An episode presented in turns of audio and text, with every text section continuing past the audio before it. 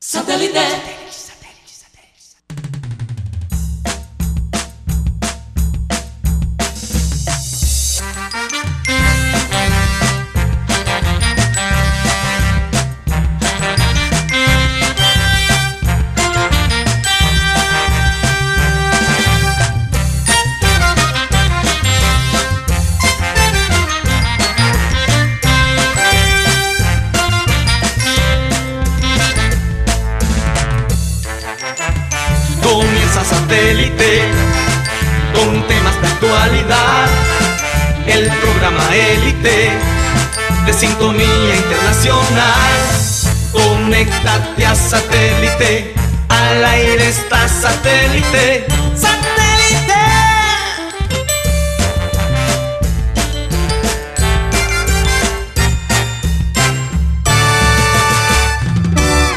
Señoras y señores, bienvenidos a programa satélite. Hoy 19 de mayo del 2020 y nos cae un aguacero tremendo.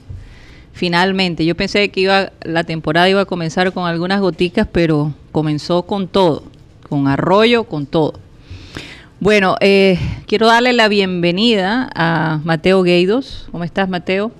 Finalmente se te cumplió tu sueño. Bueno, sí, es que siempre hay unas emociones complicadas cuando llega la lluvia porque, bueno, para las personas que no tienen quizás techo, Sí, eh, siempre es un momento difícil. es como una mezcla de emociones. Una mezcla de emociones. Al mismo tiempo se sentía en el aire que, que la naturaleza lo, lo necesi- Necesitaba, necesitaba. sí. Entonces, eh, sí, una mezcla de, de emociones, pero yo escuché eh, desde, desde mi patio, escuché a alguien gritar, por fin. Y No se escuchó ser. por toda la calle cuando empezó a llover. Entonces, yo creo que algunas personas también se sentían como esa necesidad, Emoción, sí. sí, esa emoción. Y bueno, lo, lo bueno es que muchas personas están ya en casa. Sí. Y quizás esto va a forzar a la gente a quedarse un poquito, cerca, más, un poquito más en Bueno, casa. eh, un saludo para Yeyito. Él les tiene un mensaje importante que más adelante lo va a decir. Eh, y siempre refiriéndose a los niños y a los padres, ¿no? Que ese es su, su principal, digamos, enfoque, aunque a veces regaña a los mayores también. Eso sí, no me queda la menor duda. Benjamín Gutiérrez, ¿cómo te encuentras hoy? ¿Estás contento de ver un paisaje un poquito diferente? ¿Cómo están las cosas alrededor de tu casa? este 2020 se ha venido con todo, ¿vale? Aquí no, aquí no hay términos medios, sino con todo. La lluvia ha sido bastante fuerte el día de hoy. Y bueno, no, como decía Mateo al principio, la verdad hay personas que no, no es muy agradable la lluvia porque no tienen dónde resguardarse. Sí. Y los que tenemos, bueno, cuidémonos porque esta lluvia también es un llamado de la naturaleza. Y por otro lado, no, la verdad se ve oscuro el clima por acá, Sí. pero agradecido con Dios por un nuevo día de vida. Me alegro, me alegro, Benjamín. Bueno, y vamos a mencionar también a la gente de producción que está el día de hoy con nosotros. Tenemos a Benji Bula, a Tox Camargo, Alan Lara y quien les habla, Karina González. Y vamos a comenzar el día con nuestra frase acostumbrada. Y dice así, se la dedico a mucha gente por estos días. Ama y haz lo que quieras. Si callas, calla- callarás con amor. Si gritas, gritarás con amor. Si corriges, corregirás con amor. Si perdonas, perdonarás con amor. El autor es el Cayo Cornelio Tácito, un político y historiador del primer siglo romano. Sí, considerado uno de los los mejores, mejores. historiadores romanos. Romano, sí. Entonces, imagínate. Todas las cosas que hagamos en esta vida hay que hacerlas con amor. Aunque corrijamos a nuestros hijos, hay que corregirlos con amor. Corrijamos a, o, o confrontemos a un compañero de trabajo, lo hagamos con amor. Siempre con la buena intención. Pero interesante lo que dice ahí la frase, callarse, si lo vas si a es el momento, con amor. que lo hagas con amor. También, interesante eso. también. O gritar con amor también. Sí, es verdad. Si le damos palo con amor. Sí. Será. Con Yo te digo una cosa. Mucho- tú, tú criticas comezaña con amor, Guti. Bueno, tú No, eres, pero, pero yo tú, te digo tú una eres, cosa. tú eres más pro comezaña que yo, Pero, entonces. pero yo te digo una cosa. No, La verdad- La verdad que por estos días he sentido eh, mucha empatía hacia Comesaña porque eh, está en una situación difícil, de verdad. Eh, él se siente muy fuerte, dice que se siente más fuerte, que ha visto personas de, de años jóvenes y, y- y no tienen la salud que él tiene. Pero la realidad es que después del 30 y- después del primero, cuando se supone que las cosas van a volver a la normalidad, digamos entre comillas, con la prevención que todos necesitamos Mm. tomar, eh, todavía la gente mayor de 70 años no va a poder salir como salía antes. Esa es parte de la, eso es algo que está estipulado y, y es algo que no es solamente para algunas personas de 70 años, es, es para todas las No. personas de 70 años. Y él, Pero- y- y él puede estar en el mejor estado físico, pero yo he leído de sobre algunas personas que han experimentado con este virus, personas de 20, 30 años que han pasado por esto y ellos dicen, ustedes no saben lo que se siente tener este virus. O sea, yo salí de esto golpeado, yo estaba en el mejor estado físico posible. Entonces, no, entonces imagínate si esos son personas menos de los 50 años, imagínate a alguien ya que tiene la edad de- del profe. Entonces, un poco preocupante. Pero más por su salud en general, ¿no? Eh, Sí. Digamos que, y, y como lo hablábamos ayer, la- no, no hay excepciones en, en esto. Sí. En las reglas casi siempre hay excepciones, pero si, si le dan paso a él, ¿por qué no darle paso a otras personas? Y yo te voy a decir una cosa, las personas de 70 años tienen una energía y una vitalidad enorme, mucho más que, que- que jóvenes que he visto. Sí, sí. Y, y tienen una actitud todavía más positiva. Es- especialmente Entonces- personas que llegan a la edad de comenzar y siguen trabajando. Que, Exacto. que- que- Sí, que que tienen no- como ese motor que nunca se acaba. Exacto, que no se quieren no se retirar. quieran. no Sí, se se, quieren nota que él está en lo que él ama. Exacto. Aunque a veces las decisiones de él, Entonces yo no por sé. lo menos a mí personalmente me da rabia. Yo sé que él los toma, o sea, de- por amor. Yo sé que, que, todos esos cambios malos que él hace a veces en los partidos. De pronto no y- son y- malos, y- Mateo. Y, y poner a Inestrosa como titular, o sea, todas esas vainas que a mí me frustran. Yo sé que él lo está haciendo de un lugar de amor, de un sentido de amor. Yo sé, y por eso es la conexión tan fuerte eh, que, que- que- que se ha em, destacado públicamente entre él y, y los jugadores. Sí. Tanto fue ese amor que sacaron al pobre Suárez después de dos meses. Ama y Entonces, destroza. ¿ah? Ama y destroza. Sí, entonces eh, no hay duda de O, su o él amor. ve, él ve en Inestrosa lo que tú no ves. Puede ser, Claro. puede ser. Entonces, cada quien tiene su manera de, de analizar las cosas, ¿no? Bueno, Pero escuchando, escuchando a Comesaña quedaste hablar, callado. no, es que hay una realidad objetiva y hay nuestras Y opiniones. Y lo que, y lo que ha, lo que Inestrosa ha hecho en la cancha es objetivo. O sea, no se puede, eh, contra eso no se puede debatir. Oigan, y hay una relativa buena noticia. Relativamente. eh, relativamente buena noticia. Eh, gracias, Mateo. Me está corrigiendo en español ahora, Mateo. ¿Cómo les parece? Bueno, veces eh, un gringo, fíjate, un gringo se puede... Sí, qué cosa. Eh, fíjense que los restaurantes ayer aparentemente eh, decidieron, se decidió que no se les van a cobrar al consumidor ese 8% que nos pone de, de, de impuesto, precisamente para estimular ese, ese mercado, ¿no? esa, esa industria. Entonces, tengo entendido que a partir de ayer, que es cuando eh, José, Antón, José Andrés Romero, director nacional de la DIAN, no sé si fue ayer o en estos días exactamente, eh, dijo que eso se va a eliminar. Eh, y, es una manera de incentivar ¿no? a, a que la gente compre en los restaurantes, pida más servicio a domicilio. Esta medida es hasta diciembre. Casi, casi siete meses, ¿no? Seis meses y medio, más o menos. Lo interesante es que ahora vamos a estar pendientes por si acaso algunos restaurantes nos siguen cobrando ese impuesto. Entonces, eh, yo simplemente pienso que como clientes hay que revisar siempre la factura, ¿no? Porque se supone que no deberían estar cobrando ese impuesto Bueno, hasta diciembre. Lo bueno es que si tú usas una aplicación de domicilio, allí te dice cuál exactamente es el impuesto. el Entonces tienes Eh. que revisar eso. exactamente. Pero eso no creo que... Pero también si lo haces directamente al restaurante, asegúrate que cuando te entreguen la factura no te están cobrando ese impuesto. Sí, y esto es parte de... de- Yo no pude con- eh, traté de investigar exactamente cuál fue el día que empezó esto a regir, pero sí sé que ya está allí y que hasta diciembre no deberíamos estar pagando impuestos sobre ese, ese 8% Sí. que te cobran eh, por tu pedido de comida. Y esto es parte de las nuevas medidas compra. que se anunciaron Sí. para básicamente ya esta transición, porque la cuarentena es hasta el 31. Sí, a Y partir después del de eso- primero viene la, lo que llaman eh, Aislamiento, Eh, inte- aislamiento eh, inteligente. inteligente, que es ya un- inteligente. nos van a dar, van a apelar a nuestra conciencia, nuestra conciencia.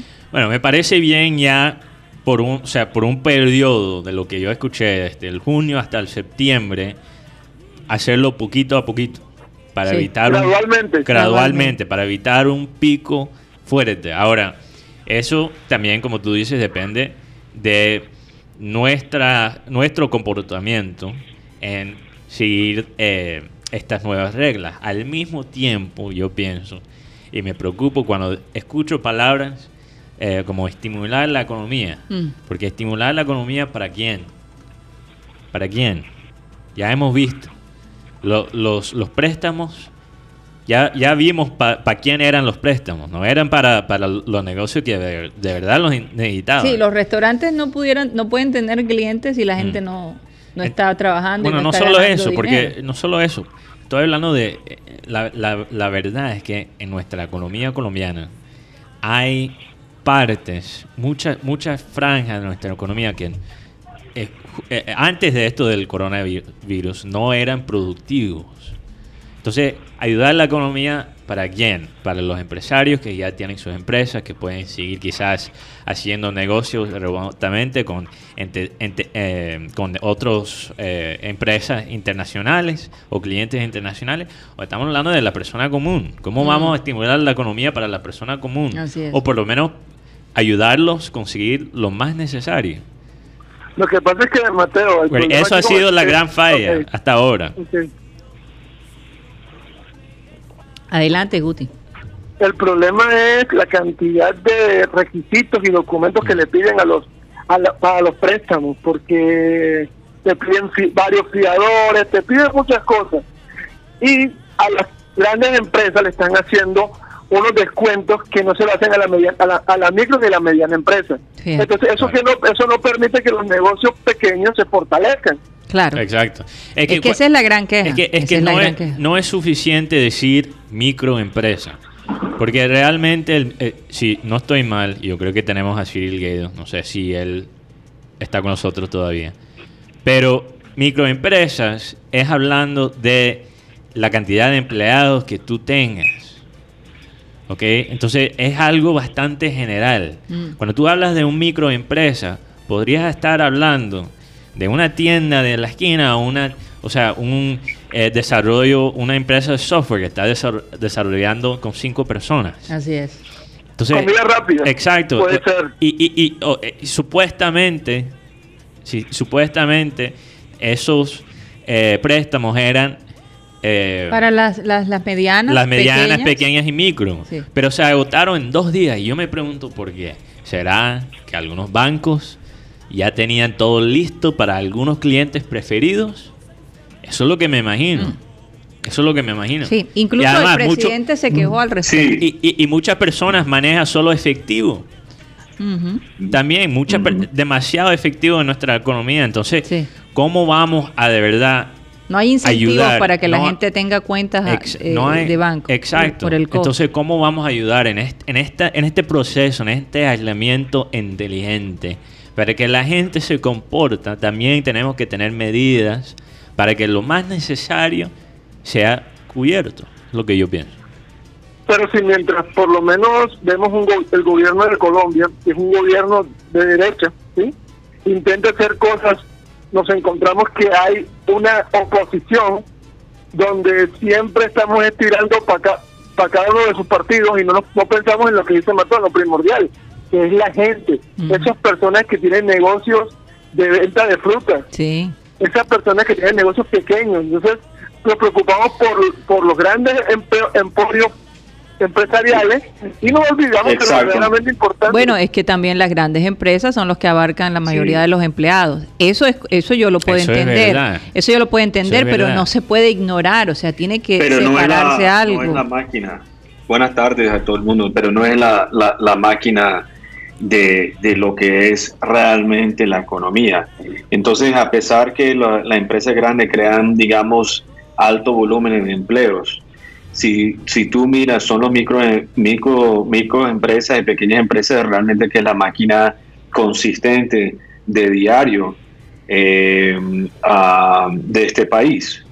Entonces, como estaba diciendo Mateo, para aclarar, en una microempresa es personal no superior a 10 trabajadores y una pequeña empresa es personal entre 11 y 50 trabajadores.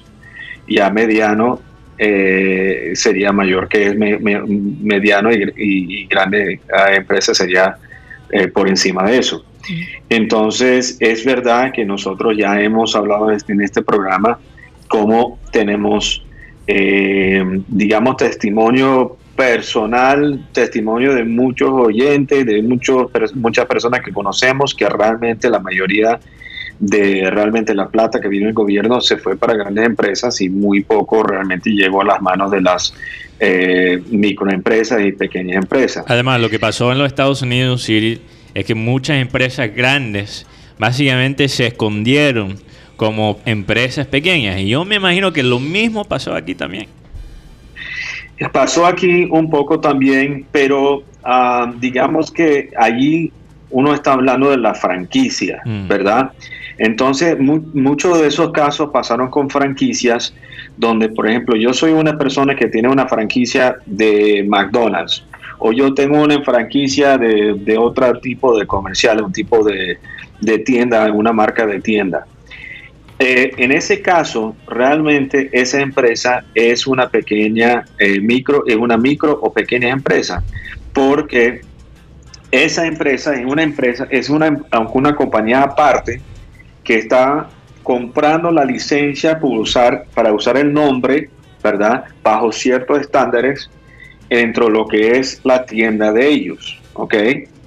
Pero mm, a pesar que hay una empresa grande atrás, como McDonald's, que obviamente es una empresa enorme, ¿verdad?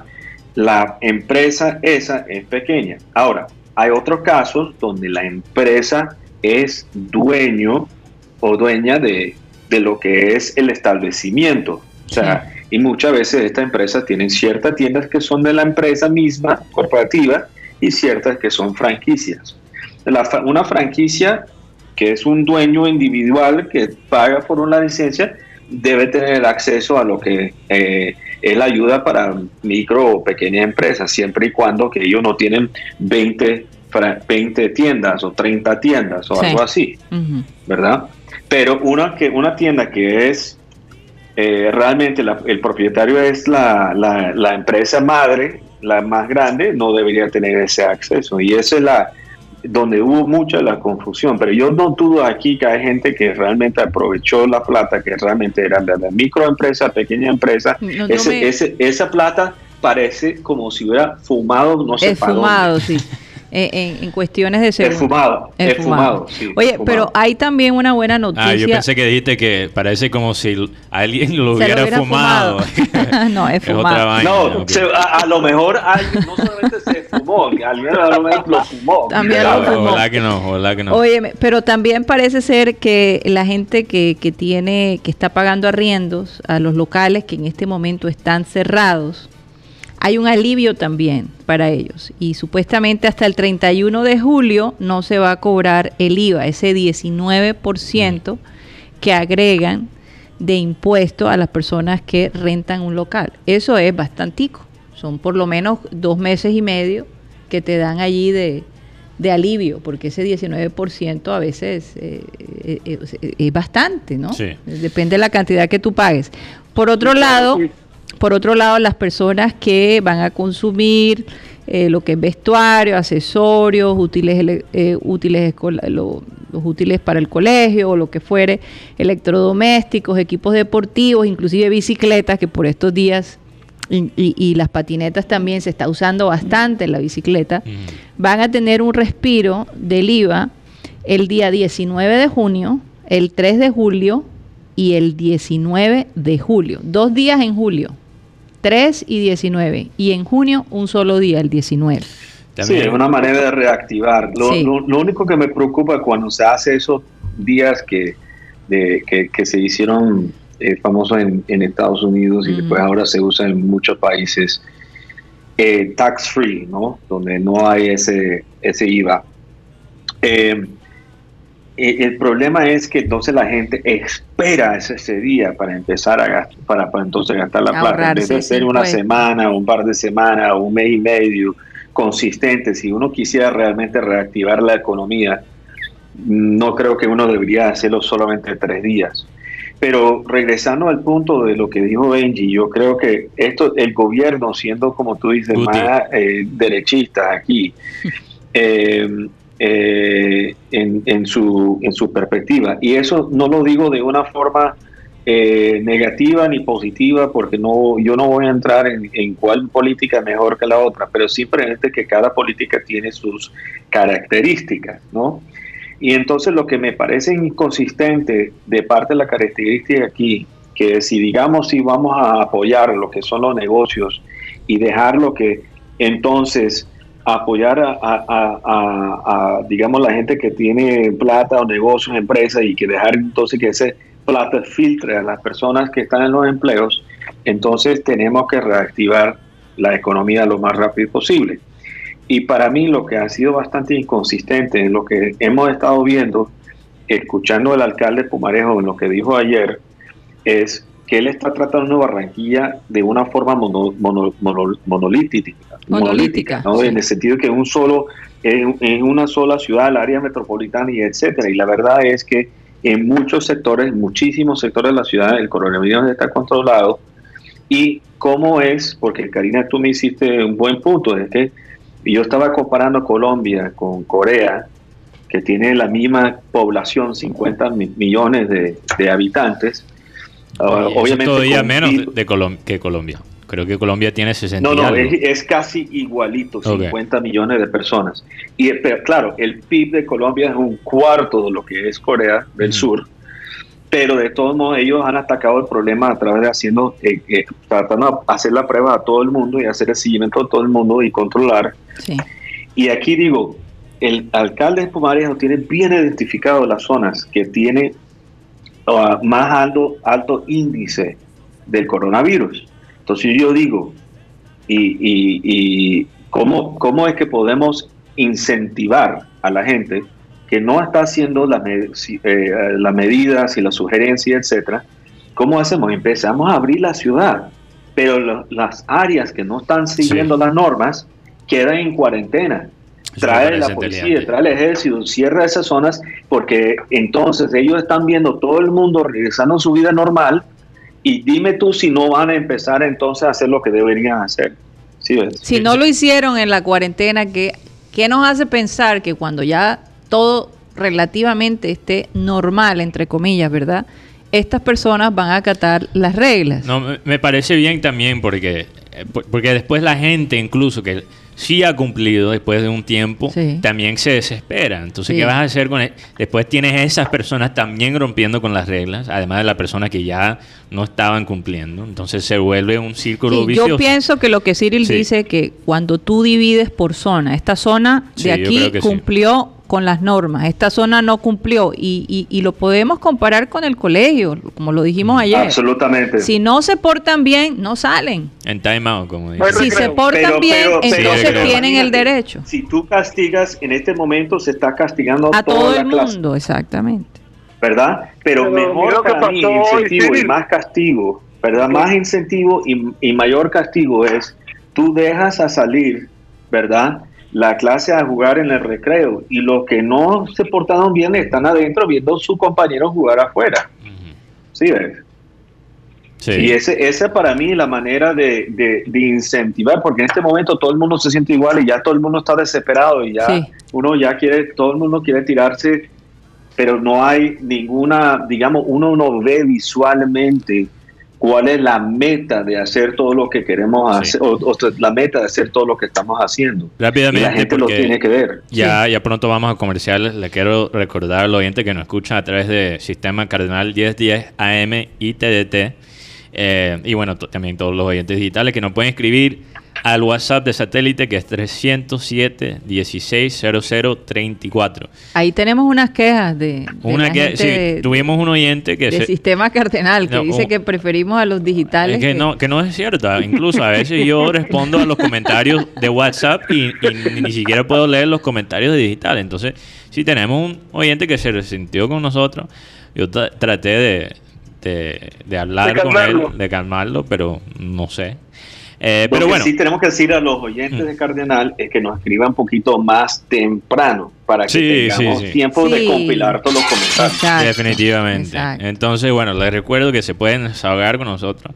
Incluso si Pero qué bueno, si, que, se desahoguen y digan, porque no nos prefieren a nosotros? Que no es cierto. Yo, yo, prefiero, yo prefiero eso, que también, imagínate, yo estaba pidiendo desahogo y, y un oyente se desahogó sobre nosotros conmigo. Entonces, eso no es lo que esperaba.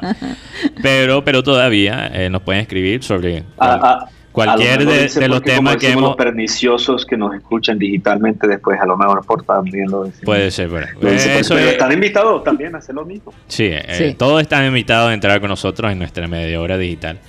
Pero, pero, pero están invitados. si se llega a perder la señal, perdón, Mateo, si se llega a perder la señal en sistema cardenal, siempre nos pueden ver eh, por las redes digitales, porque nos informaron que por donde están los transmisores está lloviendo bastante y bueno, pueden haber algunas interrupciones. Entonces siempre tenemos la opción de la parte digital.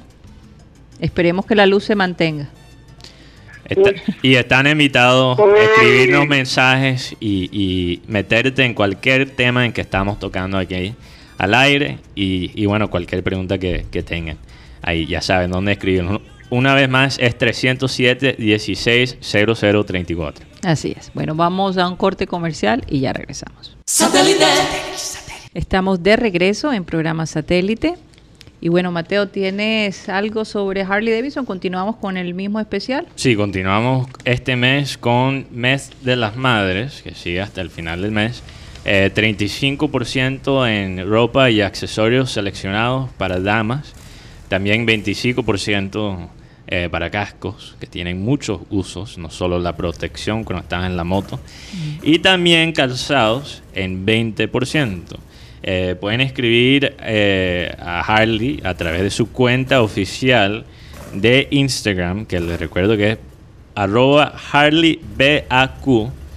Les recuerdo que esto no es Harley Davidson Chimbo, esto es la tienda oficial. Esto es Harley Davidson TM. Eh, toda la ropa y accesorios oficial de esa marca tan prestigiosa. Y bueno, también pueden contactar a Alejandro Lara a través de 313-674-9912. Bueno, y vamos a darle esa lista de los oyentes porque los oyentes esperan escuchar su nombre de los oyentes digitales y tenemos aquí algunos en WhatsApp, Mateo. Sí, que nos ha escrito. Bueno, primero saludos a nuestros fanáticos en Facebook, eh, Jorge Molina Fernández, Ana Camargo, Julio Borja Miranda, Julio Mendoza Arias, Frank Rivera y Pedro Pico que nos escucha desde la ciudad espacial Houston, Texas, porque tenemos oyentes en todas partes, fíjate. Y en YouTube tenemos a Ernesto Martínez, Cristian B., eh, Enrique Martínez, serían familia no sé. Maritza Freudich, Nicolás Acosta Esmeral y Marta Elena Quintero. Bueno, ¿y en WhatsApp a quiénes tenemos?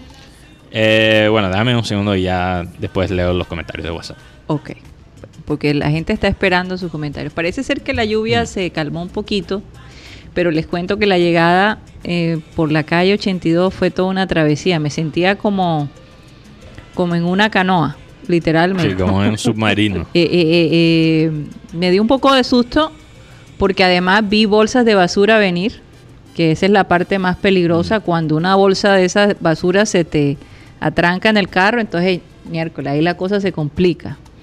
Entonces había que esquivar además las bolsas de basura que algún gracioso echó en el arroyo. En todo caso, no sé si ya tenemos a Yeyito antes de que entre la doctora Clave. ¿Está listo Yeyito con su mensaje?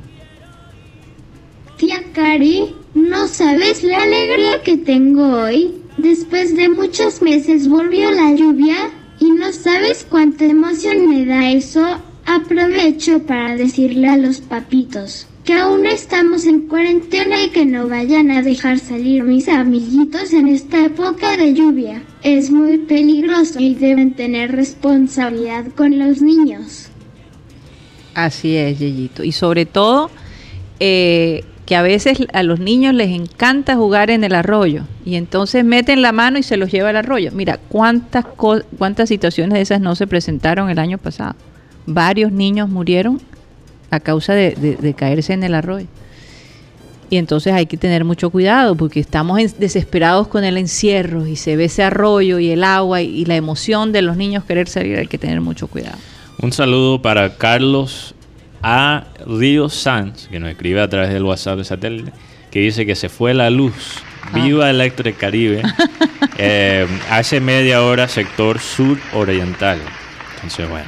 Bueno, pero por otro lado, yo me imagino que, eh, la lluvia de pronto, no sé si se estaban preparando para esto, por eso estaban haciendo los famosos arreglos en los distintos sectores, pero parece que los cogió con los pantalones abajo, porque no estaban listos para la lluvia.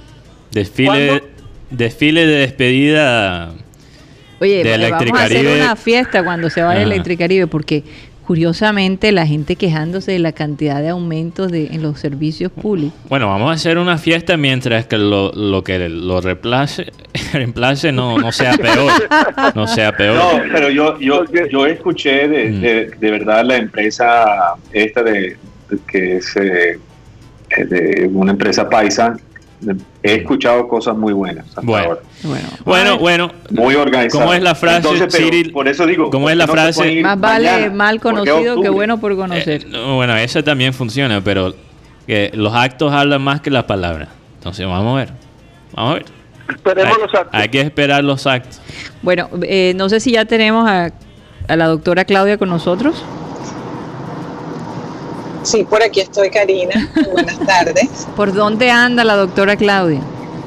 Ay, estoy aquí en el Palmetto Norte. De Miami. de Miami. Tienes que aclarar. Oye, qué increíble poder hablar por mm. radio y además manejar. Oye, cuidado con, la policía. con los audífonos, porque con no estoy con el celular en el teléfono, en el oído. Obviamente, obviamente. Bueno, doctora Claudia, hay un tema muy interesante que tú querías compartir con los oyentes de satélite y es precisamente a esos padres que tienen niños con ciertas deshabilidades y, se, y se puede convertir en un reto, ¿no? Eh, cuéntanos un poco eh, lo que tú propones para esas familias que, se sienten un poquito bloqueadas, porque además hay muchos niños que reciben tratamientos, ¿no? Entonces ahora con la cuarentena es un poquito complicada la cosa. Háblanos un poco de Karina, sobre todo eh, se han contactado conmigo y de hecho yo trabajo con padres que tienen niños autistas y con niños que tienen el, el desorden de autismo, que es un desorden que pertenece a a la parte del desarrollo neurológico. Por lo general son niños que a eso de los dos años o quizás antes los padres empiezan a notar diferencias en su desarrollo del lenguaje, por ejemplo. El niño eh, comienza muy limitadamente a aprender palabras. Hay niños que, ni siquiera logran eh, mencionar objetos, por ejemplo, decir mamá, papá. Eh, y, también cuando ya empiezan a crecer, empezamos a observar dificultades en la parte social. O sea, cómo se, eh, de pronto pueda que ya tengan un lenguaje, aunque un poco limitado, pero puedan comunicarse.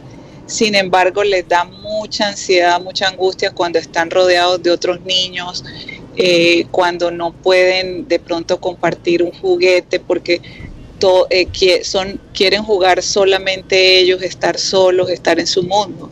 ¿no? Entonces ya tú comienzas a darte cuenta que tu niño necesita una ayuda, que necesita una evaluación, que hay que llevarlo al neurólogo, al pediatra y que lo evalúen para saber si hay algún problema neurológico en, su desarrollo. Entonces ahí, ahí, ahí hay veces que muchos padres se demoran se demoran porque le, no quieren aceptar que el niño está presentando estas dificultades.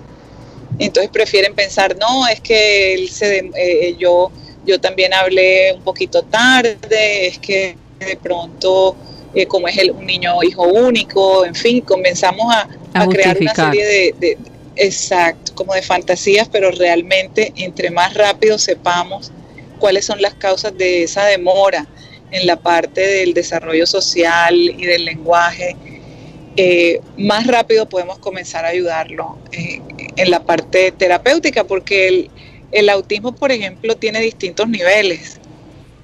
Y hay niños que tienen un nivel de pronto número uno, que es el, el, el nivel en donde tú desarrollas lenguaje, el niño puede lograr ser independiente y, y desarrollar sus habilidades. ¿no?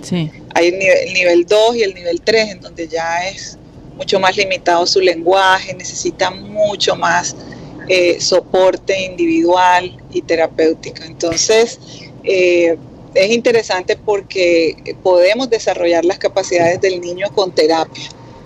Sí. Y yo sé que muchos padres están pasando por esa dificultad en estos momentos porque de pronto el terapeuta no puede ir a la casa como antes, ¿no? Sí. Mm. Pero por otro lado, doctora Claudia, eh, yo creo que a raíz de este encerramiento, ¿verdad? Forzado, donde los niños no pueden ahora jugar con otros niños y tú, uno tiene que tratar de explicarles el por qué, ¿no? Es un poquito difícil. ¿Tú no crees que eso afecte o incida enormemente en el comportamiento en un futuro?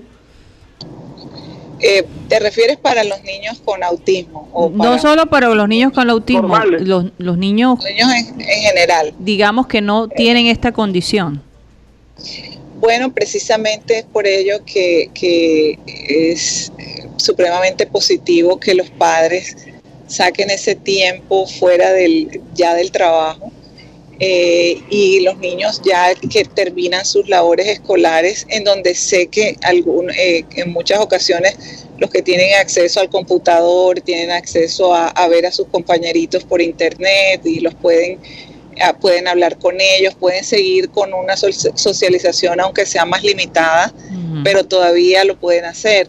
Los padres obviamente tienen la responsabilidad entonces de hablar mucho con los niños, seguir leyéndoles cuentos, seguir eh, haciendo que ellos también eh, lean y, comenten y, en fin, desarrollar actividades en donde el niño continúe incrementando su lenguaje, continúe incrementando la resolución de conflictos, que es muy importante. Hay muchos juegos que nos ayudan a eso. El niño tiene que resolver una situación o tiene que crear un proyecto, en fin, este tipo de cosas que también van a seguir desarrollando la parte intelectual y social, porque eh, tiene que explicarle al papá, tiene que hacerle una presentación, tiene que seguir desarrollando su, lenguaje. Entonces, es, se trata de buscar eh, alternativas creativas para que el niño siga socializando y si podemos hacer que vea a su amiguito a través del, de la videoconferencia o, a dos o tres al mismo tiempo y siga compartiendo. Sé que los juegos, a través de los juegos electrónicos ellos también hablan y comparten, pero bueno, de todas maneras es bueno combinarlo con también esa, esa interacción personal, ya sea con su familia, con sus hermanos, eh, que tengan ese tiempo en donde se sienten a la mesa y, y el niño pueda contar cómo le va, que, cómo se siente, qué está pensando, que qué ideas tiene acerca de la situación que estamos viviendo. Sí. Bueno, eh, es que eh, por estos días los padres eh, hay que nos tenemos que llenar de mucha paciencia y, ser bastante creativos y organizados con el tiempo, ¿verdad? no hay duda que el no tener a las personas que antes nos ayudaban en este aspecto, pues y que te toque a ti es es el esfuerzo todavía es mucho más grande. Yo me pregunto, sí. Por eso es importante que, los padres se integren mucho en el proceso terapéutico del niño cuando tiene dificultades de aprendizaje, cuando tiene dificultades neurológicas, porque si tú solamente le dejas esa responsabilidad al terapeuta, te estás perdiendo de mucho. Los padres son los que pasamos más tiempo con los niños y los que constantemente tenemos que estimularlos a través de refuerzos, a través de recompensas, de precisamente esos comportamientos que queremos que aumenten. Mientras que los que querramos que disminuyan son los comportamientos que menos tenemos que prestar atención y sin necesidad de castigarlos, sino simplemente no reforzándolos, para que los niños quieran hacer aquellos comportamientos que sí van a tener una recompensa, porque esa es de pronto la terapia más efectiva que se está utilizando con niños con problemas de aprendizaje y es utilizar los refuerzos, es también ayudarlos a solucionar conflictos, colocarles situaciones en donde ellos tengan que encontrar la solución y modelarle comportamientos tales como por ejemplo pedir permiso, dar las gracias, eh, hacer sus eh, funciones como vestirse, bañarse, lavarse los dientes, ese tipo de comportamientos que parecen muy básicos, pero que para los niños con autismo requieren mayor entrenamiento. Una pregunta, Karina. Sí, adelante. Este, bueno, eh, haciendo lo que acaba de decir la doctora sobre los niños que desde chicos empiezan a mostrar una forma de que no les gusta hablar con la gente, así. Veo mucho esto en los chicos que andan mucho tiempo en el, en el tema de internet y redes sociales que se vuelven personas que cuando no, no tienen cómo entablar una conversación con otra persona si no tienen el computador al frente. Usted como psicóloga, ¿a qué edad recomienda que los niños empiecen a usar por lo menos redes sociales? ¿Y cuánto tiempo para empezar?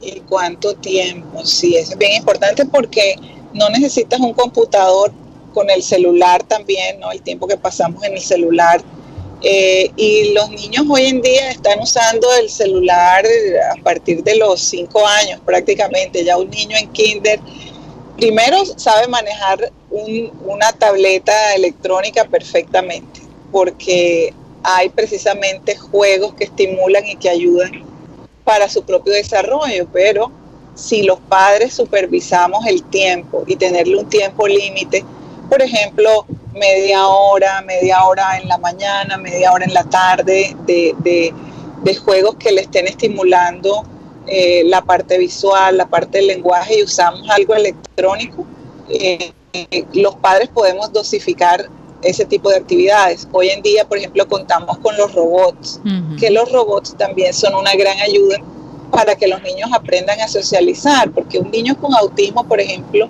Guti, eh, a veces es intimidante mm. eh, tener que enfrentarse ante un terapeuta o que lo lleven al, psicólogo, en fin, mientras que a través del, del robot o de este, de este tipo de ayudas electrónicas el niño se siente más confiado, no se siente tan amenazado.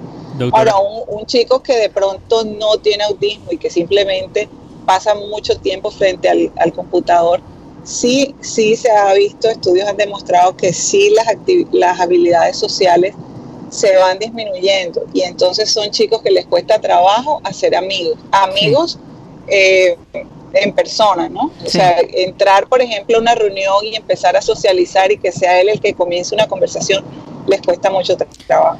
Doctora Claudia, eh, ¿cuál es el uso? ¿Me ibas a decir algo, Mateo? Sí, ¿cuál es el uso del amigo imaginario? Porque yo me imagino que mejor que un, un niño tenga ese tipo de amigo imaginario que usar las redes. Sí, eh, eh eh, no, pero yo creo que la doctora Claudia. Perdimos la doctora Claudia, me no, estaba respondiendo. No, no, yo, yo, me imagino que ella se refiere al uso de tecnología, porque las redes sociales. Sí, pero la pregunta de Guti era sobre, sobre las redes. Las redes. Y la doctora Claudia dio un ejemplo, por ejemplo, de un niño con autismo usando un robot como un sustituto eh, para practicar Em, quizás tácticas sociales para tener después menos temor cuando están en esa, en esa posición en la vida real. Entonces, yo me pregunto también cuál es el uso, no solo para los niños autistas, pero todo tipo de niños del, del amigo imaginario, porque yo he visto padres eh, reaccionar de una manera preocupada o a veces agresiva cuando ven al niño hablando solo, pero a veces yo, yo creo, mi teoría, yo no soy psicólogo, pero mi teoría es que eso también es una especie de práctica que está haciendo el niño para tener confianza en, en, situaciones sociales reales. Y puede ser también por otras razones. Por mm. ejemplo, eh, el, el, abuelito que se murió, eh, el, el, familiar que ya no está. eh, de pronto es un niño que es hijo único, ¿verdad? Y tiene que pasar tiempo jugando solo. Y él y el cerebro pues tiene esas, esos mecanismos simbólicos en donde el niño quizá puede expresar sus emociones, eh, hablando incluso con, un muñeco, hablando con un títere o imaginándose mm. que, está a punto en que ya eh, eh, el, razonamiento lógico en la verdad en función y eso más o menos estamos hablando entre los 10 y 12 años y ya el niño piensa más lógica. De pronto ya va a definir ese juego simbólico. Pero eh, esa parte de, las redes sociales, por ejemplo, todo en exceso, no todo en exceso no es bueno y a veces nos quedamos con solo los amigos que tenemos en, en Instagram, nos encanta sentir ese esa sensación de agrado cuando tenemos likes en una foto, cuando nos hacen un comentario. Eh, hay, chicos que saben a qué horas deben eh, poner un, eh, subir una foto a las redes sociales porque a esa hora es cuando más la van a ver. incluso, y como estábamos hablando con Yenaris ayer, Instagram mismo a veces, depende, dependiendo de tu cuenta, te dice cuáles son las horas pico de, tus seguidores. Pero, pero Cuti también te preguntó, doctora Claudia, ¿qué edad piensas tú que es la ideal para que un niño eh, empiece a formar parte de las redes sociales? Yo, diría que ya entrando en la, en la, en la pubertad, entre los, 12, 13 años, sí, ya, ya es un chico que de pronto está buscando identificarse con un grupo, que tiene unos amigos, que ya está buscando la aceptación, ¿verdad? Y, y, y ya entonces comienza esa tendencia a surgir entre sus amigos y obviamente él quiere pertenecer, él quiere verse diferente y comienza a hacer uso de las redes sociales. Siempre los padres podemos supervisar esta parte hasta cierta edad, ¿no? Y saber las claves de sus redes mm. sociales, poder entrar a ver quién les envía mensajes, qué videos están viendo en YouTube y ese tipo de cosas. Entonces yo creo que mientras los padres tengamos, podamos tener acceso a eso, es bueno siempre estar eh, supervisando ese tipo de relaciones, porque pues casos hemos visto, ¿no? Donde eh, eh, se, ha, presentado abuso, violaciones y ese tipo de cosas a través de un amigo de las redes sociales. Ah, yo, yo, interesante, porque yo, yo he pensado mucho en, en, los efectos psicológicos de, de las redes, especialmente Facebook y Twitter. Porque digamos que en Facebook y Twitter es más fácil compartir un pensamiento, mientras que Instagram es una foto y, tú lo puedes cultivar con, y editar y, todo, o sea, es algo más quizás intencional, mientras que en Facebook y Twitter tú solo tienes que escribir lo que estás pensando y hundir un botón. Y yo pienso que no solo para los adolescentes y los niños, pero también para los adultos, eso no es sano si, como tú dices, no hay un balance. Porque lo que pasa es que, y quizás lo, lo estoy diciendo por experiencia personal, pero también lo que he notado en otras personas, eh, escribir un tuit o escribir algún pensamiento en Facebook eh, reemplaza el proceso en el interior que tú tienes procesando tus opiniones y tus sentimientos.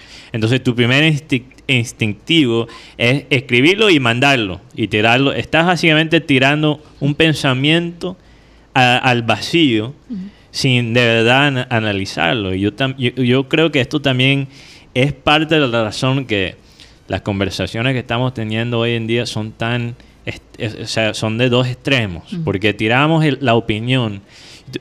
No sé si te ha pasado a ti, Karina o Guti, cuando tú escribes un pensamiento a veces, cuando tú lo escribes físicamente, quizás te das cuenta qué tan tonto es el pensamiento. Porque tienes que, escribirlo físicamente y te das cuenta y lo leas y, te queda ahí más grabado. Mientras si tú lo escribes... Pero, pero de pronto... Mm. No, sí, doctora Claudia. sí, pero de pronto, bueno, eh, tú hablas de escribirlo en mm. Twitter, escribirlo en, Facebook. Hay personas que lo escriben simplemente en su celular o que lo escriben Eso es diferente, en una sí. en y, el simple hecho de tiene un efecto también terapéutico porque eh, a veces... Doctora Claudia, se cortó ahí un poquito. No sé si puedes repetir el pensamiento. No capté lo que dijiste. Creo que se cortó por un segundo. No, les decía que, que escribir también tiene un efecto terapéutico mm. y yo creo que si lo puedes escribir en, en, si lo quieres escribir en tu muro en Facebook, eh, está reemplazando un poquito cuando uno rayaba las paredes y escribía la manera de expresarlo públicamente. Sí. Eso es una buena. La, diferencia es que lo que tú escribes en tus paredes, en, tu cuarto, solo lo ves tú, no lo. Y tu familia. Y, tu familia, quizás, pero. lo están borrando. Ajá, o un diario. Hay gente que usa las redes como un diario y Sí, todo un balance. Oigan, pero antes de que se nos acabe el tiempo en, en, en, sistema cardenal. demasiado y a veces eso tampoco es positivo. Eh, quería preguntarle algo a la doctora Claudia, porque Siri le estaba proponiendo por qué, eh, esto cambiando de tema un poco, y no sé tú qué piensas como psicóloga, eh, esto de sectorizar las ciudades ¿verdad? Los barrios donde eh, se ve que la gente está manejando mejor el distanciamiento físico, ¿verdad? Porque vamos a eliminar la palabra social, es un distanciamiento físico realmente. La gente que está, es decir, que una ciudad no se puede generalizar, que de alguna manera hay que sectorizar en grupo, el grupo que de verdad está manejando las cosas bien y el grupo que no. Y dar como premio un poco más de libertad a medida de que esos sectores muestren su capacidad y su responsabilidad. ¿Tú piensas que eh, de alguna manera en la sociedad este tipo de, incentivos, ¿no? De, si tú sectorizas una ciudad por cómo se comportan los distintos vecindarios y le das esa, eh, eh, digamos, esa, ese acceso a... Los o le das esos privilegios. Privilegios pues, y... Sí. Exacto.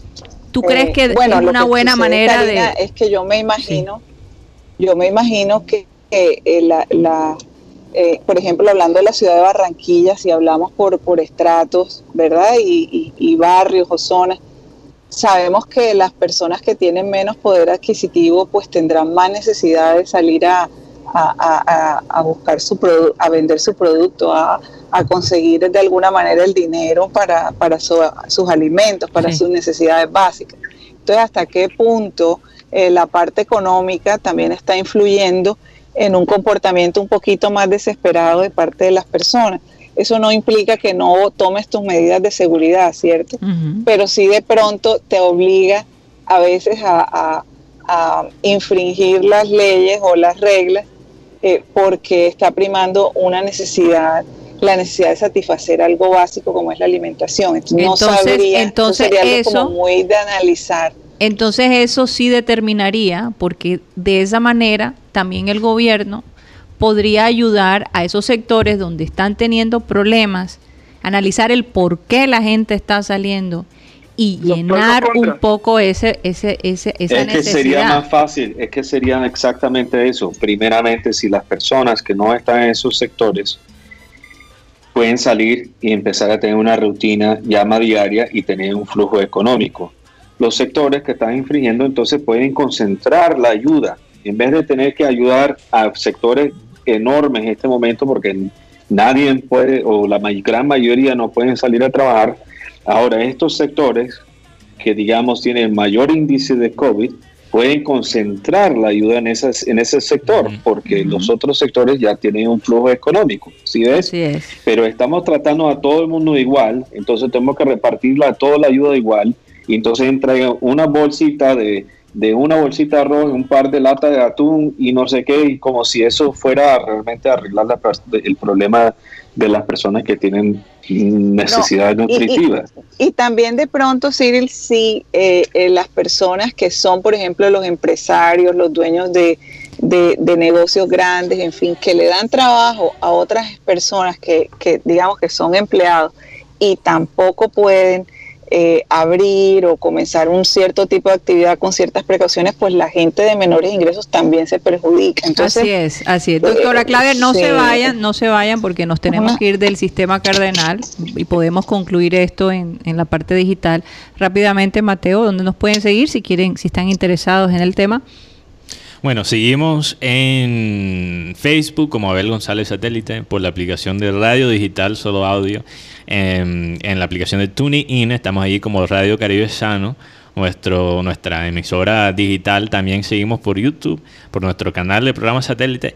Y la grabación de este, este, programa va a salir a través de la aplicación de música y podcast Spotify, donde también nos puede buscar ahí como programa satélite. Bueno, nos vamos del sistema cardenal, pero recuerden, nos quedamos digital. Muchísimas gracias. Satélite. Bueno, y ya regresamos a programa satélite 100% digital. Esa media hora eh, como perniciosa. la perniciosa, ¿no?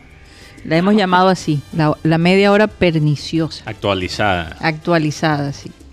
Y sin, eh, y, como, y hasta rebelde porque no tiene, ¿cómo se dice? Eh, restricciones. Censura. censura, no tiene censura. es una franja alternativa. contracultural. En todo su esplendor. Un gringo sin filtro. Ay, Dios. Bueno, vamos a terminar. ¿La doctora Clara sigue con nosotros? No, eso, se, se tuvo, que ir, se tuvo que ir, sí, ella estaba eh, en camino. Pero para poner un punto, sí, final a lo que estábamos hablando, porque la, la doctora Claudia desafortunadamente estaba hablando eh, del, del punto de vista, había una suposición de la forma que yo lo estaba expresando. Ella estaba suponiendo que las áreas menos afectadas son las áreas de más recursos. Pero no es necesariamente así. Hay muchos barrios de pocos recursos que han hecho el, labor y el trabajo que deberían hacer, ¿verdad? Por ejemplo, si hablamos de ah, urbanización la playa, ¿verdad? Eh, una, eh, un sector, digo, donde hay pocos casos entonces, es, este una, no es una cuestión de, plata o no plata, este es una cuestión de hacer y tener un bajo índice, áreas que tienen un alto índice y que tenga plata tendría que ser restringido de la misma forma que, un barrio de, de, alto índice de bajos recursos. Incluso ayer me di cuenta, cuando llevaba a mi perrito y lo comenté, que había mucha gente en la calle y no manejando el distanciamiento físico. Y me llamó la atención no ver policías alrededor de esas áreas. Pero una cosa era como si eh, regresara unos tres meses atrás. La cantidad de gente caminando. Yo decía, esa área no está haciendo lo que, lo que deberían hacer. Y no está, y está acá en el norte inclusive cerca a Buenavista, esta área de allá también a veces se ve mucha gente caminando. El otro día había un grupo, creo que era en el Parque El Golf, de personas haciendo ejercicio y era un grupo grande juntos haciendo ejercicio. Algunos tenían tapabocas y otros no. Entonces, eso se ve en todos los sectores, no solamente en un sector mismo.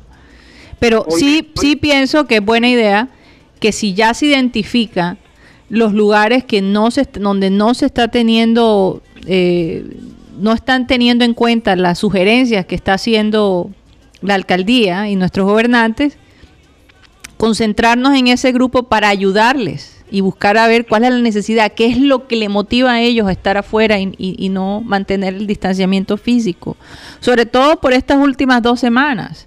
Y es que no podemos ignorar que Barranquilla, bueno, que el Atlántico ahora mismo es el segundo departamento y que se pasó a, Medellín, eh, a, Antioquia y que se pasó al Valle. Entonces es un poquito preocupante. Bueno, Antioquia hace rato. El, que es preocupante es que ya no pasamos a Cali. Sí. Entonces, Cali. entonces Tanta rabia que tuvimos eh, eh, hay algo que no está, no está funcionando. De pronto hay que cambiar la estrategia. Y la realidad es que nadie que está en el gobierno había manejado una situación semejante. Es decir, muchos funcionarios que están allí, y lo digo, están allí por alguna palanca. Otros sí están por méritos propios, pero hay mucha gente que está allí que no tiene ni idea de lo, que, de lo que es un servicio público. Tú sabes que aquí en, Colombia existen unos cargos que se llaman corbatas, uh. que son esos que te consigue eh, el político por tú darnos cuántos votos, entonces te da una corbata para que te entre un sueldo mensual sin tú hacer absolutamente nada. Yo creo que esas corbatas se van a ir cortando, se van a ir zafando de vez en cuando. corbatín.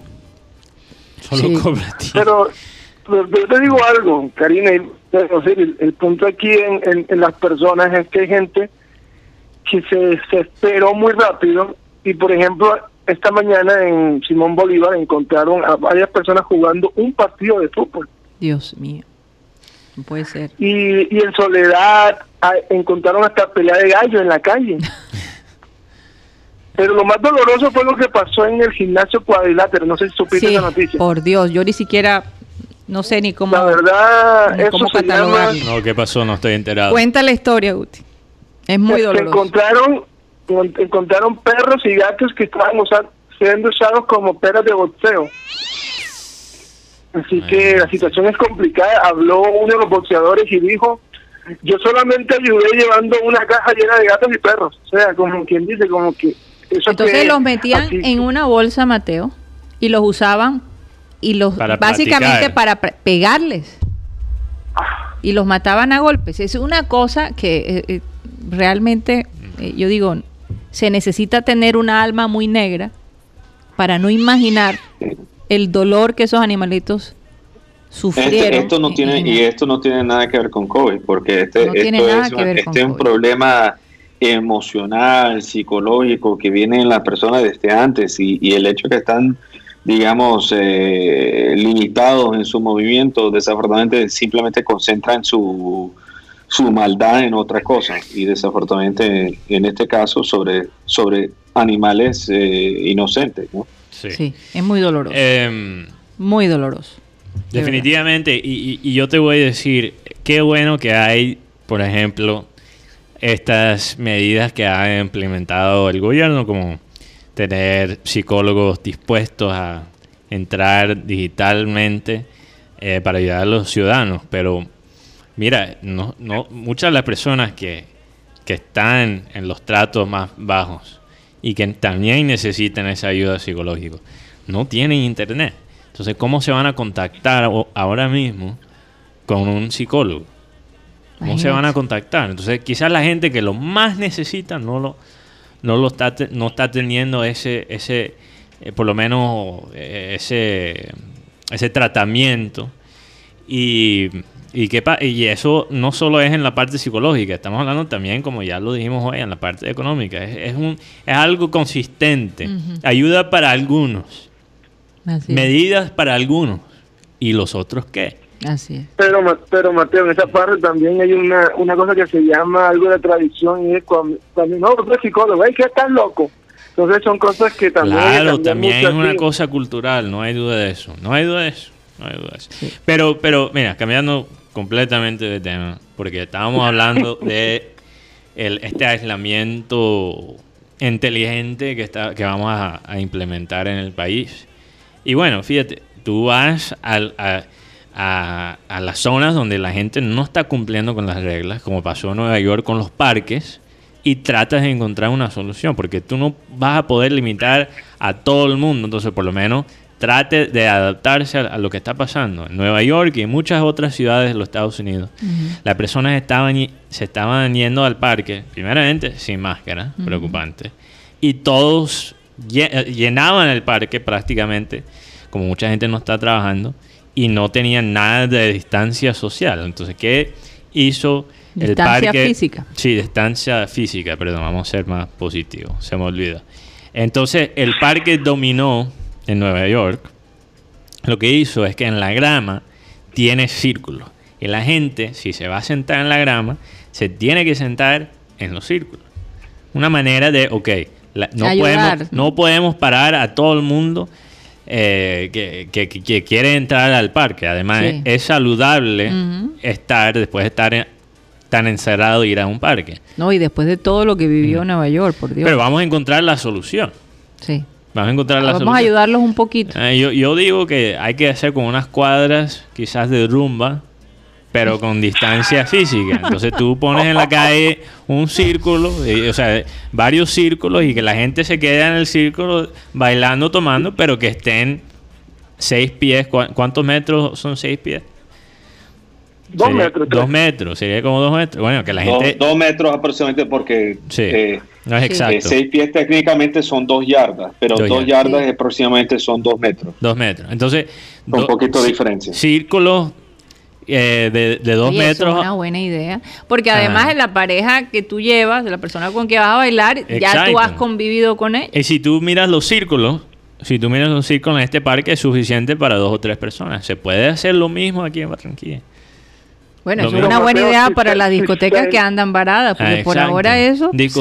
discotecas con eh, distanciamiento físico en los círculos. Te quedas en el círculo, tiras tus pasos o, o, cápsulas. o cápsulas, bueno, eso, ya es un poco complicado. Tú entras a tu cápsula, tú bailas y estás rodeada, pero estás en tu cápsula.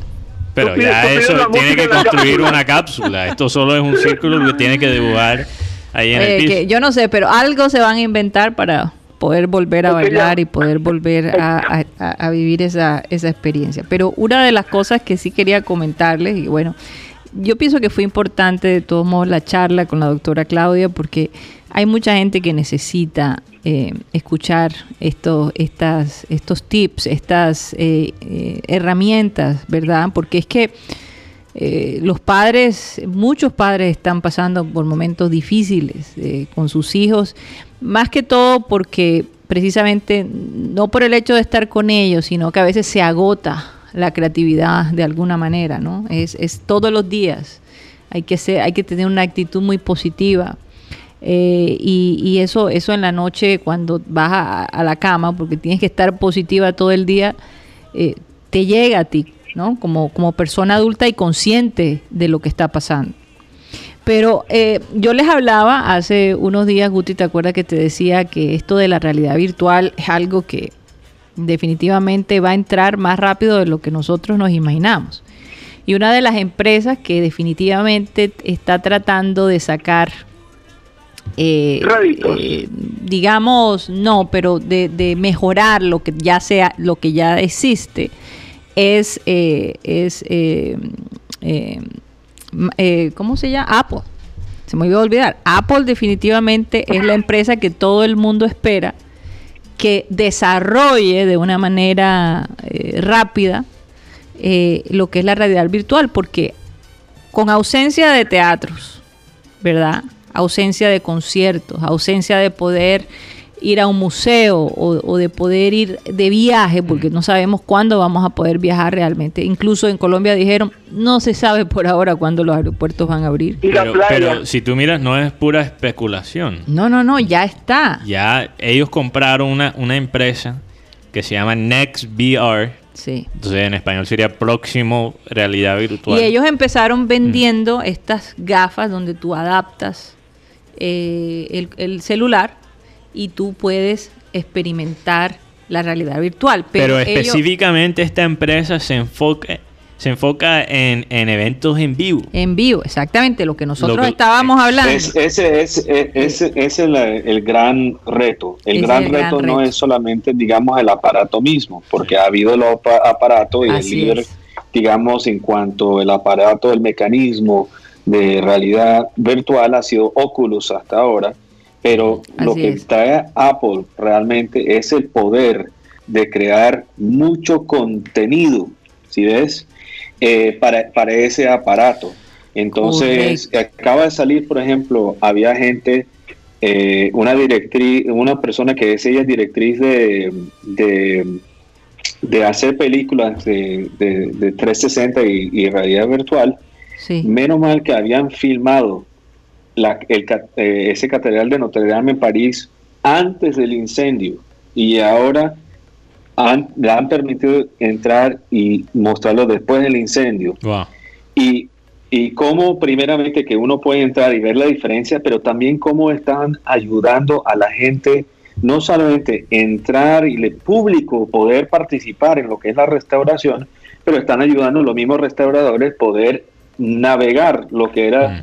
Eh, Notre Dame antes, pero ese contenido requiere personas como ella en crear. Entonces hay que crear mucho más contenido para hacer realidad pero, virtual. Pero, pero, sí, yo creo que esto del contenido no es el problema, es un síntoma del problema. Porque, por ejemplo, Eh, en, los videojuegos, que ha sido uno de los, quizás, las franjas más obvias para el uso de la realidad virtual. Eh, la tecnología ha existido para los juegos eh, con realidad virtual desde los 90. Así es. Incluso Nintendo, muchos se olvidan ahora, Nintendo sacó una consola en 90 y algo. Imagínate, eso hace Yo creo casi... Que fue en el 2000. No, no, antes. ¿Cuál era? Creo que Virtual Boy se llamaba en inglés. Ajá. Ahora busco eh, qué- en qué año salió. Si no estoy mal, salió en los 90. Y el Virtual Boy, sí, en 1995 Ah, salió en Japón y después me imagino el próximo año en, en- en- en Norteamérica. Pero era una consola que se dedicó completamente a la realidad virtual. ¿Por qué no vendió? Primeramente, en ese entonces, ok, había la tecnología, pero bastante aparatoso. aparatoso. Sí, sí, sí. Y segundo, era bastante costoso. Sí. Y eso sigue, como hemos hablado, sigue siendo el problema El, el gran problema. para, para la realidad virtual. Es costo. Uno de los, un juego. Es el costo definitivamente es el Sí, problema. porque- el costo y también la, la, Mm. la sincronización, porque lo que Eh, la otra exacto. parte de lo que tú estás describiendo en este momento es la sincronización de la tecnología. Pero es cierto que si unos lentes Oculus, ¿verdad? Unos lentes de, re- de, de- de- de calidad cuesta más que, una, pla- que un PlayStation 4. Cuesta Exacto. Está por los en- en- 700, y 800 Entonces, si tú miras, si tú miras lo que ha pasado es que, ok, ha salido estas plataformas, han invertido en el contenido al principio, pero el- el- la plataforma no se va a alimentar con contenido si la gente no lo está comprando. Si, si la, la persona común, por lo menos de media clase, no puede tener acceso. Ahora, fíjate a un- que antes, Mm. Antes eh, la gente quería que la realidad Mm. virtual avanzara, pero dadas las circunstancias, hay una necesidad enorme. Entonces, Apple definitivamente está poniendo todo su empeño en eso y pronto vamos a tener producciones eh, dedicadas a esa realidad virtual. Eh, tal vez las películas en un futuro van a tener que considerar producirlas de esa manera para que se puedan adaptar a esta realidad virtual. No O hay duda de Pero tú sabes lo que ha cambiado. Lo que, lo que ha cambiado es que ahora muchas personas, incluso de personas ya, o sea, de todos estratos económicos, tienen un celular inteligente Sí. con capacidad. Entonces ahora lo que hay que hacer es propagar quizás el uso de el, la versión de la realidad virtual que se conecta al celular. Sí. Y eso es más uso, eh, más eh, quizás eh, usado, no tanto para la, la realidad virtual, sino para la, la realidad aumentada. Mm. Hay que hacer esa transmis- eh, no transmisión, perdón, transición a la, reali- la realidad virtual, primero a través de realidad aumentada. Por ejemplo, este juego de Pokémon Go. Ajá, eso es un Es buen un ejemplo. ejemplo. Es un buen ejemplo. Porque ¿qué pasaba con ese juego de Pokémon Go? Para los que lo han jugado, que tienen hijos que lo tienen, tú miras, ¿Cuál? te muestra la vida real como cámara y ahí te coloca un, o sea, Un- un, un personaje, del juego. Es- y, y yo te digo, eso fue una verdadera locura. Fue una locura, algo Entonces, tan simple. ese tipo de tecnología es lo que quieren agregar ahora. Eh, eso es básicamente un excelente ejemplo, porque tú te imaginas de todos modos si lo hacen con el mundo de los deportes. Que por cierto, Mateo, viste que los brasileros de Liverpool regresaron Ya a sus prácticas. qué bueno. ¿Qué significa eso? Cambiando de tema como los locos. Así vamos. Eh, eh, eh, o sea, ¿será que entonces la liga inglesa está Por eso tengo mi fondo, por eso tengo mi fondo de Liverpool Sí, atrás. ya me di cuenta, ya me di cuenta. Ya lo vi en la Se transmisión. ve fantástico. Eh, Tengo, tengo una información sobre eso. listo, Guti, tírala. Adelante. Hay- se hicieron 784 pruebas en jugadores ingleses y seis, jugadores, y seis, perso- y seis personajes de allá de Inglaterra, de jugadores y cuerpo técnico de tres equipos, salieron positivos para con COVID-19. Sí, apenas Wow. Y, y, te- y- y Guti, yo creo que de esos seis, tres eran jugadores, ¿cierto? Creo que Sí, escuché. eh, eso es No, verdad. no, no han dado nombres todavía, pero sí, tres jugadores Y Tomás Daly, el, el, el, capitán de Watford, dice, yo no voy a exponer a mi familia, ni mucho menos a mí. Eso vi, porque además su hijo, su hijo tiene problemas respiratorios, entonces él no quiere exponer a, a, a, su familia. Está hablando de Troy Deeney. Troy Deeney. Y Guti me confundió. Tomás es el de, el de Borussia Dortmund, ¿no? Sí, sí, este es Troy Deeney. Se llama el, jugador inglés. Empieza por T. Eh, él dice, sí, él tiene un niño. Eh, un tiene problemas con respiración. Sí, con respiración, pero él también trajo el punto que él está preocupado para los jugadores que son afro, y también asiáticos. porque porque la, comunidad afro aparentemente ha sido una de las comunidades más afectadas. Más afectadas. Ahora, yo no estoy suficientemente enterado de, para explicar el por qué eh, esas comunidades son más afectadas, entonces quizás eso es un tema que lo podemos tocar mañana cuando ya me llene de suficiente información, no quiero especular sobre eso. Sí. Pero sí, entonces eso es... Y, yo sí he leído sobre esto y te puedo decir en una frase, aunque vamos a profundizarlo mañana, eso es realmente más por, por situaciones socio, eh, socioeconómicas. Eso es lo que me imaginé. que biológicas. No por, no por, no, no por biología, no por biología y, o sea, de raza. Así es. Exacto. porque, yo, la raza es muy fuerte en esa parte física. Yo tiene muchas defensas. Yo eso es lo que eh, pensé, pero no quería presumir porque eso puede pasar. Ah, es porque eh, en los Estados Unidos y en Inglaterra eh, es por el acceso a, los beneficios también de sí, eso, eso, es muy cierto. Entonces, bueno, vamos, vamos quizás a profundizar, como dice ese tema Pero ¿no será que mm. eh, la liga inglesa dijo, no, un momentico, los alemanes salieron y nosotros nos vamos a quedar? claro, el país, eh, Alemania está en mejor situación que Inglaterra en cuanto a COVID, pero... Está en mejor situación, pero si tú analizas en Alemania, salieron 12 positivos cuando hicieron esas mismas pruebas con toda la liga. Entonces, en ese sentido, hablando de, las personas que, hacen parte de la liga, ah, y ahí tú está cansado. Eh, Mateo, Mateo. Es mi culpa, estoy hablando mucho. Eh, eh, entonces, si estamos hablando de, los jugadores y los grupos técnicos, hay menos infectados en Inglaterra, que es muy positivo y está, se está viendo más y más posible que en efecto la liga va a empezar de nuevo el 12 de junio. O sea que, que, Liverpool va a tener que, terminar los partidos. Perdón. No, decía yo, Liverpool va a tener que terminar sus partidos. Yo creo que sí. Bueno, yo, bueno, de todos modos hay que mirar, hay que mirar a lo que dijo Troy Dini con un poquito de sospecha, ¿ok? Porque hay que mirar, número uno, ¿dónde está su equipo en la tabla? ¿ok? Su, irónicamente, su, su equipo en este momento está en el puesto 17, o sea, está justo arriba de los tres puestos del descenso. Ok, eso es número uno. A punto de descender. Número. Sí, o sea, en este momento, si la liga se acabara en este momento, estarían a salvo. ¿Verdad? Segundo, perdóname, pero en este momento estamos hablando que ellos están proponiendo que los, equipos estén muy aislados para esos últimos nueve partidos.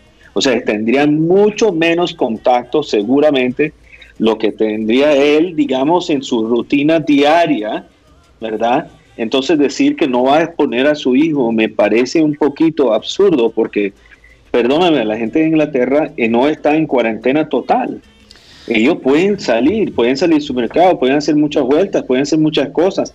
Y, yo dudo, pues, honestamente, dudo de verdad que él sea más expuesto en este momento. Los equipos y los jugadores están siendo sometidos a los exámenes, saben exactamente quién tiene, no tiene, están haciendo los exámenes de anticuerpos, están, están, tienen todas las medidas de seguridad.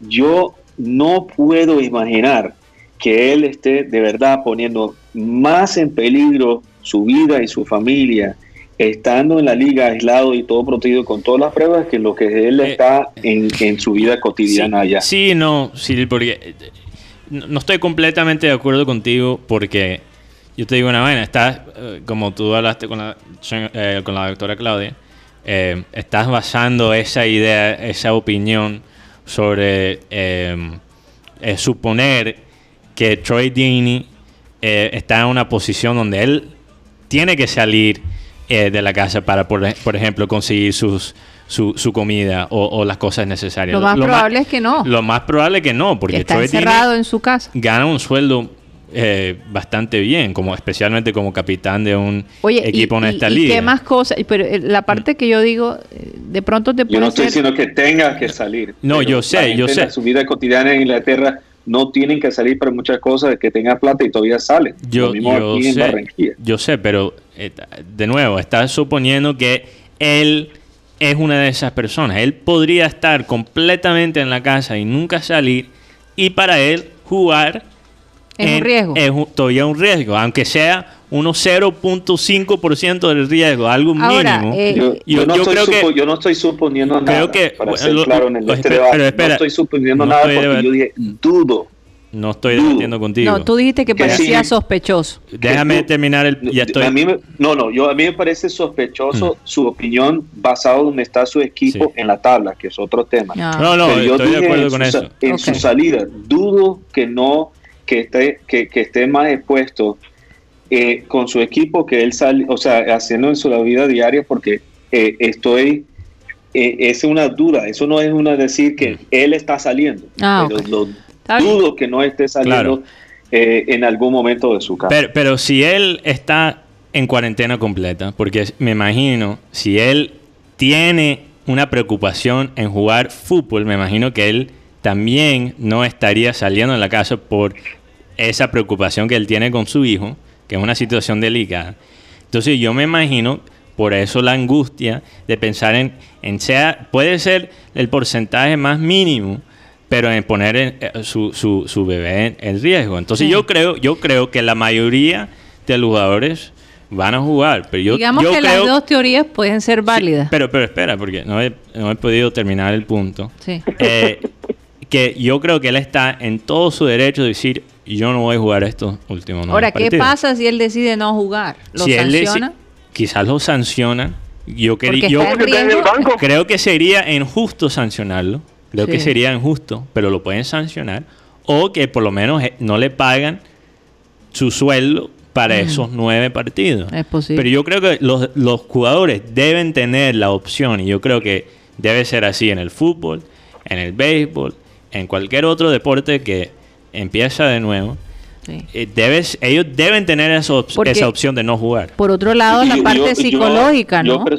La parte psicológica, porque hay gente eh, mucho más temerosa que otros, aunque uno los ve fuertes y, todo, hay, personas que se, sienten, se, han sentido, por ejemplo, eh, Michael Phelps, el nadador este que ha ganado tantas medallas, está aterrorizado está pasando por una crisis brutal, depresiva, eh, muy nervioso de salir. Eh, Imagínate, eso es para un deporte estamos hablando de individual. Individual, pero él está aterrado, absolutamente aterrado. Entonces, también la parte psicológica tiene mucho que ver. Yo creo que sí. claro que sí, pero también hay gente que psicológicamente adapta, ¿verdad? Y, y, y va, digamos, encajando un, digamos, punto de vista basado en hechos reales de su vida, mm. pero también porque subconscientemente hay otros, hay otros temas y, y, y, va encuadrando una realidad eh, que también es, digamos, eh, beneficioso a ellos mm. mismos.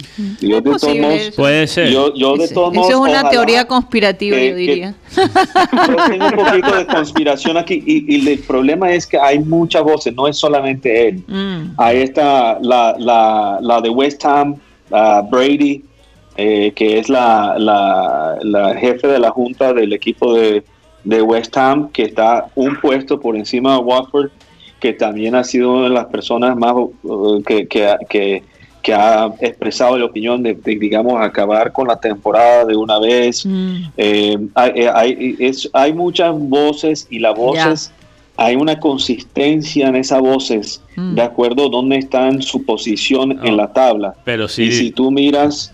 Eh, esos equipos, West Ham que tuvo en los últimos cinco partidos que jugaron antes que la cuarentena, En esas cinco, West Ham perdió tres, empató uno, ganó uno y lo mismo Watford. Sí, pero si no puedes comparar, no puedes tampoco poner todos los comentarios en el mismo en la misma categoría. Por ejemplo, no, no, pero no, espera, reconocer un patrón. ok, pero déjame terminar, déjame terminar el pensamiento.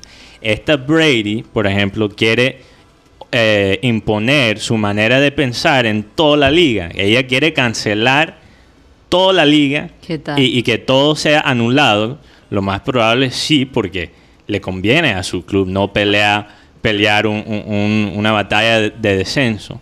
Mientras lo que está diciendo Tordini es que es una decisión personal, de no ir al entrenamiento. Entonces yo creo que también hay que, sí hay una tendencia, pero hay que apartar esas dos cosas. No puedes eh, especialmente cuando estás hablando de una familia. no hacer lo, que puedes apartar, lo puedes apartar en su en su en sus detalles, pero no puedes negar que, que, decir que tú no vas a ir a una práctica o decir que hay la posibilidad que no vas a jugar no crea la misma presión sobre toda la liga.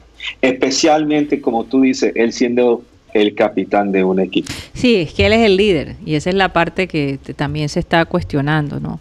Ahora, si en efecto, si en efecto él tiene un compromiso con, con el equipo y teme, eh, claro, es muy doloroso decirle, entonces separa de, de, tu familia mientras se juegan estos partidos, pero ¿hasta qué punto está el compromiso de este jugador con su equipo? Sí. ¿Y qué punto está el compromiso con su familia? y la verdad es que si yo estuviera en la posición de él, y yo siento que eso es lo mejor para mi familia. No me importa lo que dice mi equipo, no me importa lo que dice mi técnico, ni, la prensa. La prensa me puede dar chuzo, la prensa me puede comparar con, con otras personas, como los comentarios de, Brady que mencionó Sil. Y, yo todavía tomaría esa decisión. Si siento que hay un 1% que podría afectar a un familiar. Sí, es la realidad. Entonces yo creo que está en todo su derecho, no importa cuál sea el concepto, en tomar esa decisión, en mi opinión. Bueno, ¿qué vas a decir tú, Guti? Pero, pero por lo menos aquí se está viendo que, que dejan que la gente opine, pero en México, Karina, acabaron el descenso por cinco años. ¿Por cinco años? ¿Qué es eso? Sí, y crearon una liga alterna. Apúntele. Y es más, mm. en estos momentos México está a punto de decidir que el, torneo se va a acabar. Y, y, esas personas que estaban en la Liga B, jugadores buenos o que estaban empezando el proceso, ¿dónde quedan? Pero ¿por qué por cinco años? ¿Por qué por cinco años? Porque, muchos de esos clubes quedaron ilíquidos. Ah, claro. Y lo otro, en Francia, en Amiens, donde están dos, colombianos, Juan Fernando Otero y Steven Mendoza, dicen, hey, faltando 10 fechas, teníamos a, tres puntos al penúltimo. Y ahora no tenemos cómo pelear, sino que vamos al descenso porque se acabó el torneo. Así que Francia, entonces Seferín dice, Francia se apresuró a tomar decisiones porque podría estar un poquito más. Y lastimosamente para el ambiente, este, equipo descendió. Sí. Bueno, pero yo pienso que los ingleses van a regresar. Tengo esa sensación. No, hay duda que ellos ellos no se pueden quedar atrás. yo estoy de acuerdo con Mateo que uno tiene que tomar la decisión, la mejor decisión para la familia de uno y tomarlo con libre conciencia y todo eso. Y, y, yo sé que mi opinión es un poquito con conspiración atrás y todo, y etcétera. Eh, pero de, verdad, si de verdad a uno se, le, preocupa esto tanto y las medidas que se están tomando no es lo suficiente y no hay vacuna en este momento, yo entonces me retiraría, retiraría del de fútbol por ahora. Y no estoy hablando de nada más por decir que no voy a ir a practicar por ahora. Me retiro del fútbol por un año, dos años y, y si puedo en dos años regresar, regreso. Pero lo que pasa, lo que es complicado es que, por ejemplo, si tú te retiras en un deporte, en una liga americana, vamos a decir básquet, como lo hizo Michael Jordan tres veces. Ah, por un periodo, aunque seas un agente libre, tú quedas como un, un empleado de la liga, como los equipos son franquicias. Ahora, si tú te retiras de el fútbol, quedas agente, como agente libre completamente. Entonces, si tú después las cosas se normalizan y tú quieres regresar, es todavía más, complicado. Ahora, es posible que quede hasta vetado y que no pueda regresar a su propio ah, equipo. Yo dudo que van a hacer eso. Pero por otro lado, si él no quiere asistir y le terminan el contrato, mm. No hay garantía de que se lo van a renovar. Exacto, y, no hay garantía que, otro equipo lo hace. Puede estar dependiendo de una persona que diga que sí, que no, que sí, que no, que sí, que no. No. Exacto. Yo, yo creo que estamos listos para despedir, Yeyito. Okay. ya se nos pasó el tiempo. Guti, yo sé que hubo temas que, que no pudimos tratar, pero mañana es otro día. No, yo, yo, tengo, yo, tengo, yo tengo una pregunta muy buena para Guti sobre el fútbol y, para profundizar mañana. Lo, voy a guardar. Ah, ok. Pensé que le ibas a lanzar para dejarlo toda la noche pensando. le voy a tirar la papa caliente mañana. Eh, mañana te tengo, te tengo una también a ti, Mateo. Ok, ah, perfecto. se, dan, se dan chuzos los dos. Qué bueno. bueno. vamos a despedir el programa. Agradecer a la doctora Claudia que estuvo con nosotros, a Cyril Gaidos, que sacó tiempo también para estar con nosotros. Eh, y a toda la gente que nos escucha, agradecerles por, por ese apoyo incondicional. Eh, esperamos que se hayan divertido, que hayan aprendido algo de este programa y vamos a pedirle como siempre a nuestro amado Abel González que por favor despida el programa. Voy a leer un versículo muy misericordioso. Nosotros eh, cuando leemos un versículo bíblico procuramos que haya un, digamos, una línea de esperanza, y de consuelo, porque cada vez hay gente que siente que no hay punto de retorno, que no pueden regresar y que además lo que está por venir se ve difícil. Y dice este versículo, toda la alabanza sea para Dios, el Padre de nuestro Señor Jesucristo. Dios es nuestro Padre misericordioso y la fuente de todo consuelo. Él nos consuela a todos, a todas nuestras dificultades, para que nosotros podamos consolar a otros. Cuando otros pasen por dificultades, podremos ofrecerles el mismo consuelo que Dios nos ha dado a nosotros. Es un, es un versículo de misericordia, de piedad. Primero que todo porque en estos momentos en donde mucha gente no sabe a quién acudir, este tipo de, de palabras esperanzadoras resultan de un altísimo consuelo. Además, que cuando habla de Dios, el Padre de nuestro Señor Jesucristo, están diciendo que es el papá que permitió que su hijo lo inmolara a favor de dejar sembrada la semilla del amor, que es indiscutiblemente el punto para una gran revolución. Así es que no se olviden de Jesucristo hablen de él a Dios para que vean cómo se abren las puertas del cielo. Alguna gente dirá, necesitamos que se abra el cajero. Sí, pero acuérdate que de todas maneras se necesitan unas previas para que el cajero se abra. Señoras y señores, se nos acabó el time.